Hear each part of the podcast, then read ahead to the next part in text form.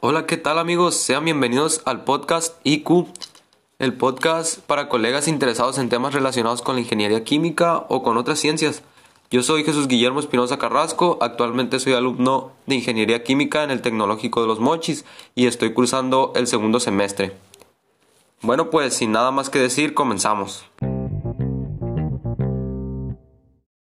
El día de hoy amigos hablaremos sobre el tema de la dinámica de una partícula. Este es un tema muy interesante y si eres estudiante de ingeniería química o si lo piensas estudiar, seguro lo vas a ver, pues este tema se ve en la materia de mecánica clásica.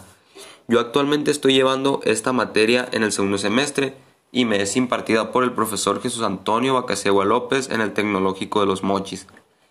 Personalmente me gusta mucho esta materia al grado de convertirse en una de mis favoritas, pues en ella vemos muy buenos temas muy interesantes y este no es la excepción. Bueno pues amigos, sin más que decir, les daré unos conceptos claves de este tema para que se vayan familiarizando con él y entendiéndolo un poco mejor. El primer concepto es partícula. Este consiste en un pequeño objeto al cual se le pueden ser atribuidas varias propiedades físicas y químicas, tales como un volumen o una masa. Y pues de ahí deriva nuestro segundo concepto, el cual es masa. La masa es la magnitud física con que medimos la cantidad de materia que contiene un cuerpo. Eh, pues esto lo vemos al día a día, amigos, al pesarnos eh, la comida o algo, los gramos que tiene, eso es la masa, es la cantidad de materia de ese cuerpo. Otro de los conceptos muy importantes es la fuerza.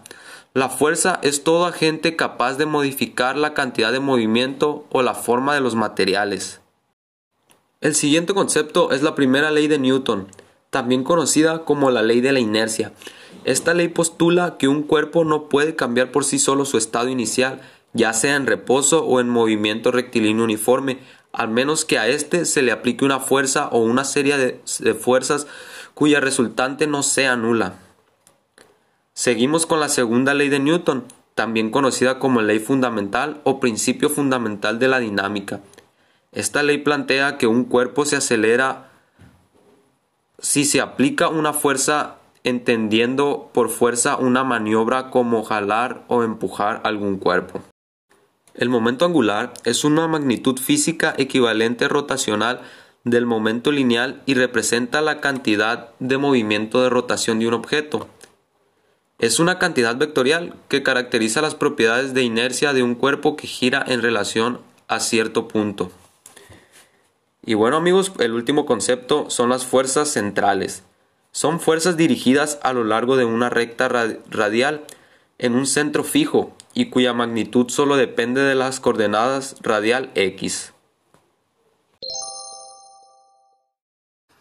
Bueno amigos, estos han sido los conceptos principales de este tema. Espero que le hayan entendido y se hayan podido familiarizar un poco más con este tema.